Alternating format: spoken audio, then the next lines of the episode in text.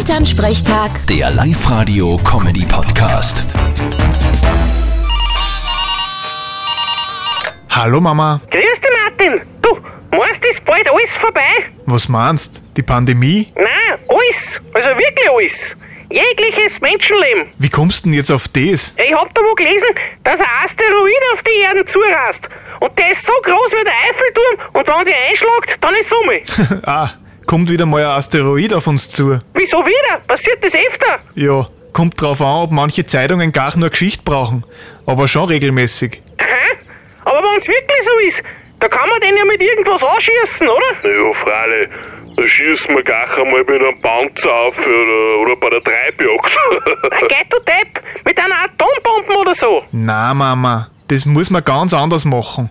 Da muss der Bohrteam von der OMV aufschießen, die bohren dort ein Loch, ins Loch lassen sie Atombomben ein und dann sprengen sie den Asteroiden. Und das funktioniert. ganz sicher. Ist alles schon mal passiert. Vierte Mama. Na dann, vierte Martin. Elternsprechtag. Der Live-Radio-Comedy-Podcast.